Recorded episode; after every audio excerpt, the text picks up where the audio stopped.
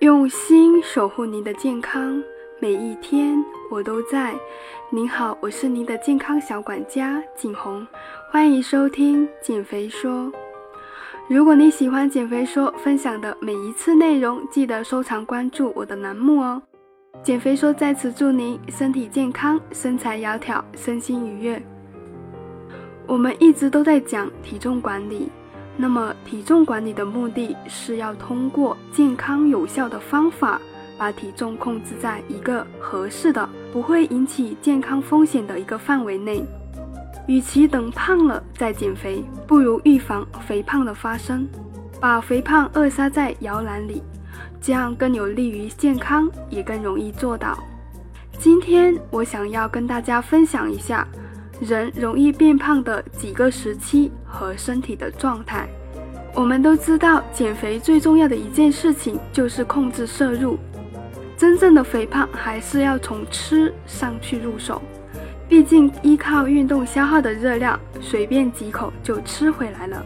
我个人建议，在减肥早期的时候，可以先不去进行高强度的运动，集中精力先在饮食上去调整。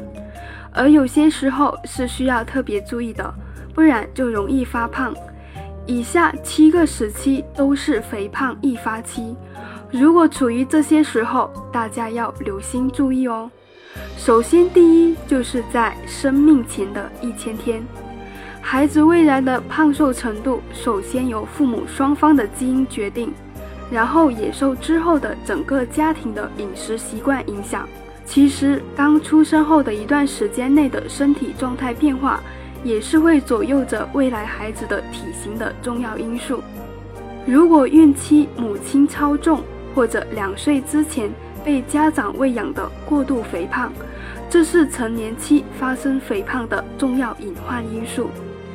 生命前一千天的早期肥胖，可发生于任意时期，周岁以内的婴儿期尤其容易发生。既往的研究证实，人体脂肪细胞数目的增多多在胎儿期和婴儿期，即生后的第一年内最明显。所以，如果这个时候肥胖起来，那就是导致体内脂肪细胞数目的增长，这会让未来储存脂肪的仓库扩大了很多。这对于成年后的肥胖或者控制体重，都是一个非常困难的因素。婴儿肥胖主要是脂肪数目的增多，而青春期发生的肥胖则是脂肪细胞的增大。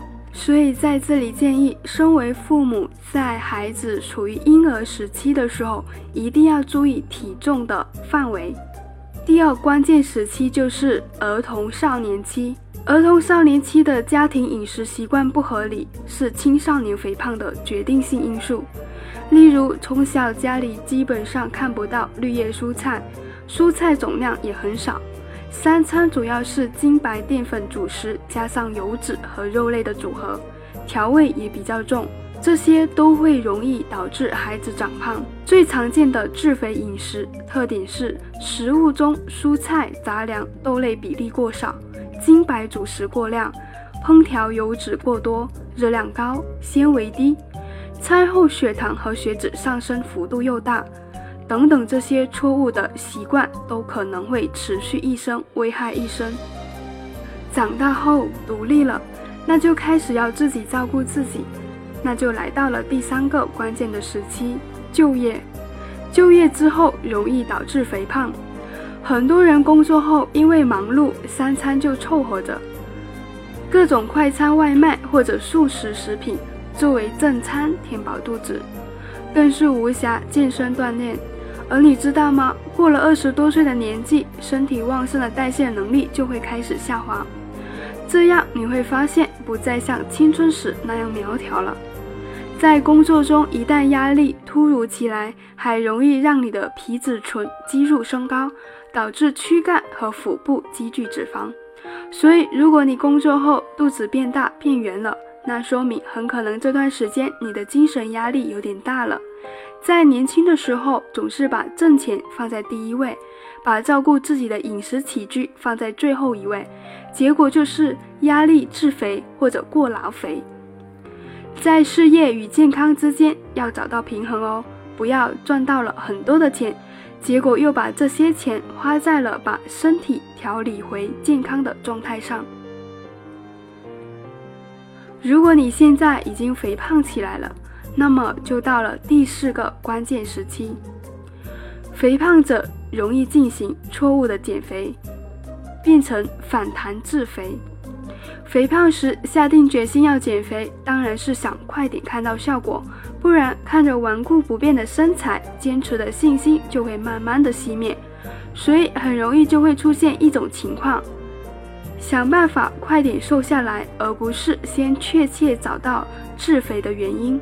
用科学的方法，本质上去解决肥胖的问题，这样急功近利的追求快速见效，尝试各种流行减肥方法，如果方法是不科学合理的，就会容易引发代谢紊乱，减肥就会越来越难了，甚至严重影响到生育能力和孕育质量。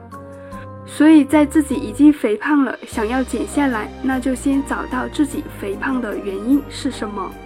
然后根据自己的情况，针对性的选择减肥方法和制定的计划。减肥真的不建议太过求快，因为人体代谢的能力是有限的，脂肪在人体代谢有各种代谢酶的参与，速度受到酶的活性和数量的限制，所以减脂的速度也是不可能不受限制的。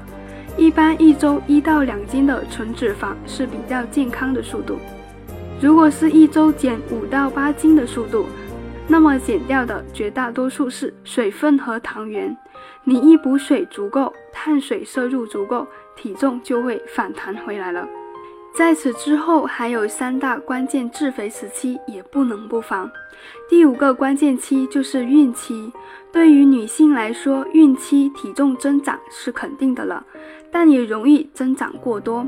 很多女性孕期不注意营养平衡，误以为体重增加越多越好。实际上，孕期体重增加过快过多，会容易增加母子双方的糖尿病和肥胖的危险。研究发现表明，还可能会影响到婴儿的智力发育。特别是孕前肥胖者，更要严重的控制孕期的体重增加，否则很多女性从此成为胖妇，窈窕身材一去不复返。而这完全不是孩子的错啊！要记录好孕期的体重变化，控制在合理的增长速度，过快、过多或者过慢、过少都是不好的。在步入中年后，又遇到一个不得不面对的减肥阻力大的时期了。中年期就是第六个关键期，这是由于年纪的增长，基础代谢会随之下降，同时年龄增长，体力活动也减少。四十岁后非常容易发生腹型肥胖，此时不能以年纪大了为理由来纵容自己。其实只要在饮食和运动两方面加强管理，那么即使年过五十，照样可以保持紧实的身材。而且也能远离糖尿病、乳腺癌、肠癌、胆囊疾病等多种慢性病的的危险。第七个关键期就是在患病时的卧床期，疾病致肥也不得不防。除了使用某些激素会引起肥胖之外，还可能是因为疾病导致长期卧床、缺乏体力活动、肌肉严重衰减、基础代谢下降。致使很多体型正常的人变成了肥胖的人群。如果允许的话，在卧床时也可以活动一下手脚，减缓肌肉萎缩的速度。在痊愈后，就逐渐增加一些体力的活动和力量的训练，补充足够的优质蛋白，好让萎缩了的肌肉长回来，变回体力充沛、充满力量的自己。看一看你有没有处在哪个时期，如果已经出现发福的迹象，一定要趁着才刚有的势头，赶紧采取健康减肥措施。这里给几点小建议，希望能够帮到你。首先，第一个，食物要重视营养素的密度，甜饮料、酒类、油炸食品、甜食、饼干、方便面等这些维生素、矿物质极少的食物，最好别吃。第二，减肥关键是控制总热量，建议自己家里买一个厨房秤，做完之后有一个概念。经常在外就餐吃各种类别的食物时，可以用自己的手作为参照物。蔬菜水果可以三个拳头，一拳的主食，一拳的高蛋白质类的食物，比如说肉类、蛋类、鱼虾类。第三，奶制品还是建议要保证的，但是要注意最好喝低脂的或者脱脂的奶。第四，主食还是要吃的，最好是选择各种糙米和粗粮。第五，保持各种蔬菜的摄入量，每天五百克，也就是一斤，特别是叶菜、绿叶蔬菜，水果也可以吃一些，两百五十克左右。第六，准备一些健康的零食。